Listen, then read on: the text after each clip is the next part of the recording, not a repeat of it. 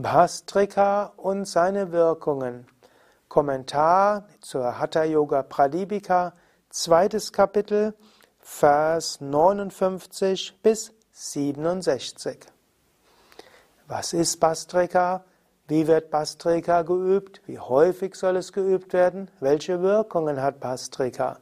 Darüber schreibt Svatmarama in der Hatha Yoga Pradipika ganze acht Verse lang, nämlich von 59 bis 67, was zeigen soll, für wie wichtig Svatmarama Bastrika hält.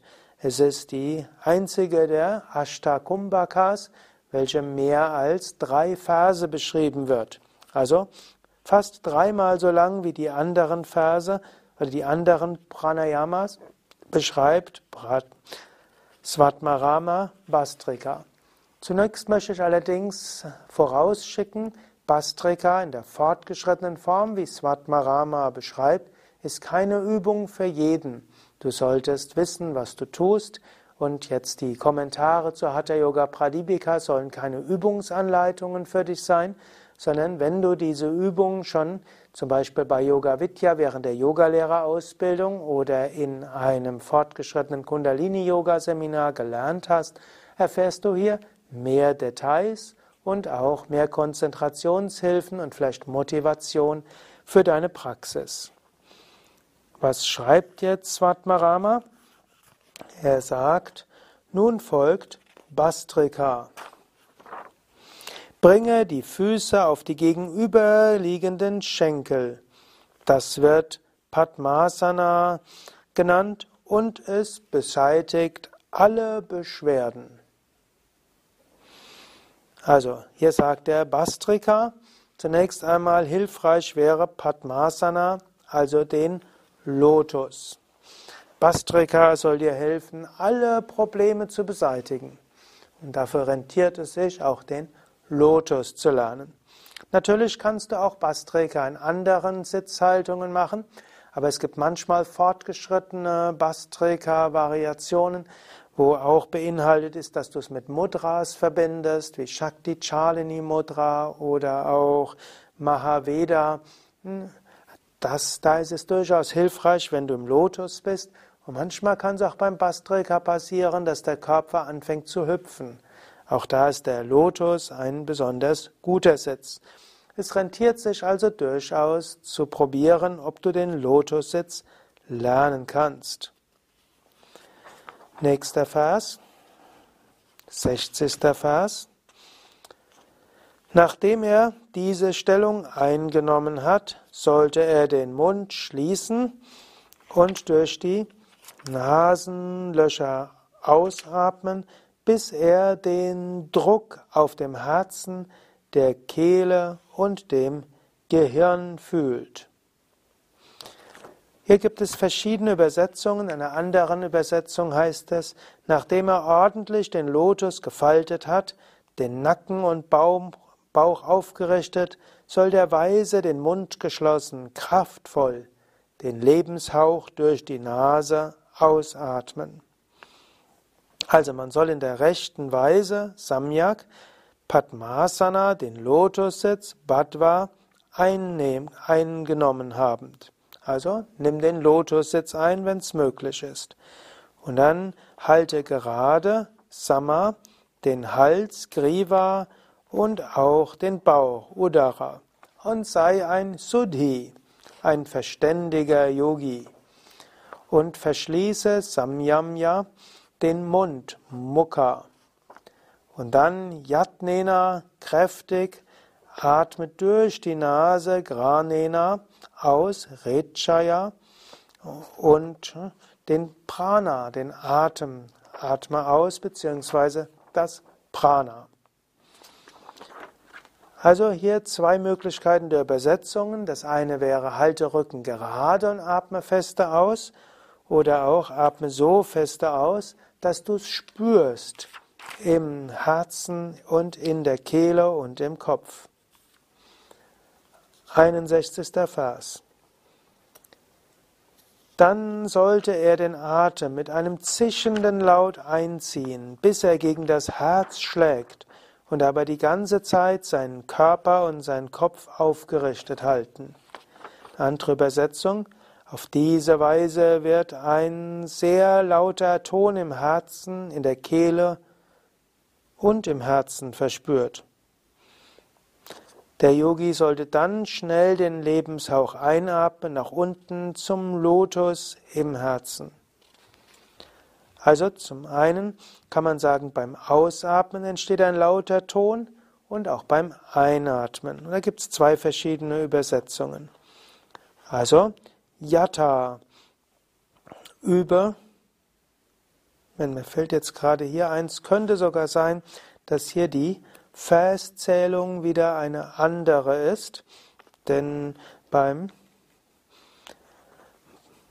bei, hier steht es Yatta Lagati Ritkante Kapalavati Sasvanam. Das äh, hat, wurde im vorigen Vers mit aufgenommen bei Same Vishnu. Denn die Verszählung ist nicht eindeutig. Es scheint so zu sein, dass in den Urmanuskripten gar keine Verszählung war. Und dann ist immer die Frage, welche Zeile zählt man zu welchem Doppelvers. Also, Rücken gerade, fester einatmen und fester ausatmen, bis man den, ja, das Ganze kräftig spürt. Aber wie das genau zu machen ist, das ist dir hoffentlich klar, das hast du hoffentlich schon gelernt. Dies ist jetzt keine Übungsanleitung. Also kräftig machen und lauter Ton und Rücken gerade halten. Es gibt ja verschiedene Varianten beim Bassträger. Es gibt auch die Variante, wo man beim Einatmen leicht in die Rückbeuge geht und beim Ausatmen leicht in die Vorwärtsbeuge geht. Es gibt die Variante, dass man beim Einatmen die Arme hebt und beim Ausatmen senkt. Es gibt die Variante, dass man beim Einatmen die Ellbogen hebt und beim Ausatmen senkt. Es gibt die Variante beim Einatmen die Arme nach vorne und beim Ausatmen Ellbogen beugen und nach hinten. Und es gibt die Variante beim Einatmen die Schultern heben und beim Ausatmen senken.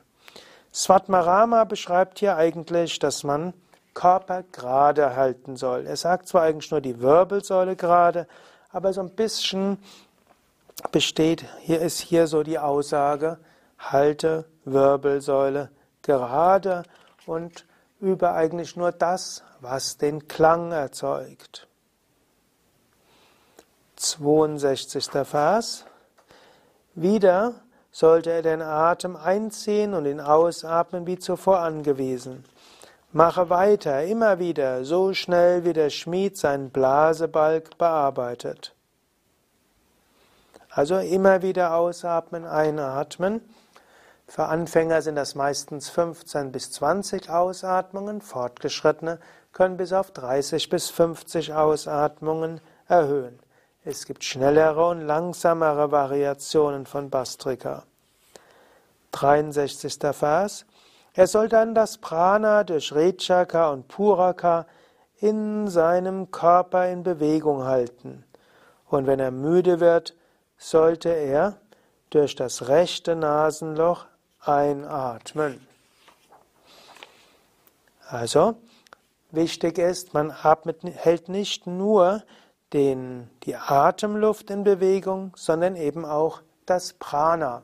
Du atmest ein und du atmest aus. Wie ein Blasebalg füllt sich der Körper und leert sich der Körper. Aber es ist nicht nur Luft, es ist Prana, was sich dabei bewegt. Wenn du so Bastrika machst mit voller Achtsamkeit, spürst du, wie dein ganzer Körper pulsiert mit Prana. Und du machst das so lange, wie du kannst. Und wenn du nicht mehr fester ein- und ausatmen kannst, wenn du merkst, es wird schwierig, dann atmest du durch das rechte Nasenloch ein. Also Suryena durch das rechte Nasen, auch durch die Sonne ein. Purayet atme er ein. 64. Vers. Auf diese Weise wird der Bauch mit Luft gefüllt. Dann soll der Yogi die Nase fest zuhalten ohne Mittel- und Zeigefinger, das ist eine Aussage, und die andere heißt mit Mittelfinger und Zeigefinger. Hier scheint es zwei Traditionen zu geben. In der Übersetzung von Same Vishnu heißt ja, sollte man seine Nase mit dem Daumen, dem Ringfinger und kleinen Finger schließen und in der anderen Übersetzung heißt es ohne. Gibt es anscheinend zwei verschiedene Varianten und die gibt es auch tatsächlich. Du kannst also nach dem festen Ein- und Ausatmen rechts einatmen, vollständig einatmen, Bauch und Brust füllen alle drei Bandas üben. Dabei kannst du entweder Daumen am rechten Nasenloch und Ringfinger und kleinen Finger am linken Nasenloch haben, beziehungsweise Flügel halten so lange wie du kannst und dann links ausatmen. Oder du atmest fest ein und aus, atmest rechts ein, hältst die Luft an und senkst die Hände. 65. Vers. Nachdem der Yogi das Luftanhalten wie beschrieben durchgeführt hat, sollte er durch das linke Nasenloch den Lebenshauch ausatmen. Diese Atemübung gleicht Dysbalancen aus, die durch ein Übermaß von Vata, Pitta und Kapha entstanden sind und steigert das Verdauungsfeuer. Also man sollte Kumbhaka, das Luftanhalten, äh, Vidivat üben, wie es Vorschrift ist, also mit allen drei Bandas, Mula, Uddiyana und Jalandhara Banda. Und danach Rechayet, atme aus durch Idaya, durch das linke Nasenloch, den Mondkanal. Und was bewirkt das? Das beseitigt Hara, alle Probleme, die entstehen durch Übermaß von Vata, Pitta oder Schleshma. Schleshma ist ein anderer Ausdruck für Kapha. Also, wenn du irgendwelche Probleme hast, die entweder zu viel Vata, Pitta oder Kapha sind, dann übe jeden Tag Bastrika. Und was bewirkt es noch? Es Vivardhana, es führt zur Zunahme von Shariragni, vom Verdauungsfeuer im Körper. Also Bastrika, sehr wichtig für Überwindung der, eines Übermaßes, egal welchen Doshas, und Erhöhung von Agni. 66. Vers. Das bringt die Kundalini schnell hoch. Es reinigt die Nadis beträchtlich, es ist angenehm und ist die nützlichste von allen Kumbhakas. Es beseitigt den Schleim, der am Mund der Sushumna ist. Schauen wir nochmal die Sanskrit-Wörter an. Kundali, Kundali Bodhaka. Also, durch diese Praxis wird erweckt Kundali, die geringelte, also die Kundalini. Und zwar wird sie schnell, Kshipra, erweckt. Also Bastrika will die Kundalini erwecken. Was macht es noch? Sie ist reinigend, Pavana. Und wenn hier Pavana steht, dann ist dort gemeint, was reinigt es? Es reinigt alles. Physischen Körper, Astralkörper, Kausalkörper. Im Kommentar wird manchmal auch gesagt, dass äh, insbesondere alle Nadis gereinigt sind. Es ist Sukkada. Es erzeugt ein Glücksgefühl. Und es ist Hitta. Es ist wohltuend und gesund und zwar für alle drei Doshas. Also Hitta ist auch ein Ayurveda-Ausdruck. Hitta ist etwas, was für alle drei Doshas gut ist und alle drei Doshas harmonisiert. Und was macht es noch? Es beseitigt Nasana, Argala, alle Hindernisse. Und insbesondere beseitigt es den Schleim, der sich befindet, Samstha, am Mukha, am Mund, am Eingang von Brahmanadi, also von der Sushumna oder am feinstofflichen Energiekanal in der Sushumna, in der Wirbelsäule. Hier haben wir schon mal eine ganze Menge. Also Brahmari ist sehr gesund, weil es eben Übermaß von Vata, Pitta, Kapha überwindet, weil es äh, außerdem Agni erhöht, das Verdauungsfeuer Und weil es die verschiedenen Schlacken beseitigt, die verschiedenen Unreinheiten beseitigt, ist es angenehm, führt zu einem schönen Gefühl, erweckt die Kundalini und öffnet die Sushumna. 67. Vers. Dieses Bastrika sollte besonders praktiziert werden, weil es das Prana befähigt, alle drei Grantis, die in der Sushumna verankert sind, zu durchbrechen. Also es gibt die Grantis, die Traya Grantis oder Granti Traya, die Dreiheit der Grantis. Diese befinden sich in einer Linie im Körper. Und äh, das sind also in der Sushumna gibt es die drei Grantis. Und man sollte Bastrika besonders praktizieren, zusammen mit der Atemverhaltung, weil es die drei Grantis überwindet. Die drei Grantis sind Brahma Granti, Vishnu Granti und Shiva Granti. Brahma Granti ist der Knoten oder die Blockade in der Sushumna oberhalb vom Muladhara Chakra und steht für die Schwierigkeit, über eine Erfahrung der physischen Welt hinauszuwachsen. Vishnu Granti ist der Granti um das Herz und um das Vishuddha Chakra, dieser ganze Bereich, und steht für die Schwierigkeit, über eine ego-behaftete Betrachtungsweise hinauszugehen und auch über die Schwierigkeit, über Zeit und Raum hinauszugehen. Schließlich Rudra Granti oberhalb des Ajna Chakras steht für die Schwierigkeit, aus einer Gotteserfahrung mit Dualität zur Erfahrung der Einheit zu kommen. Diese drei Grantis gilt es zu überwinden. Natürlich, vollständig wirst du sie nicht überwinden nur durch Bastrika. Das ist ja auch ein Bewusstseinsprozess, aber Bastrika ermöglicht dir das überhaupt.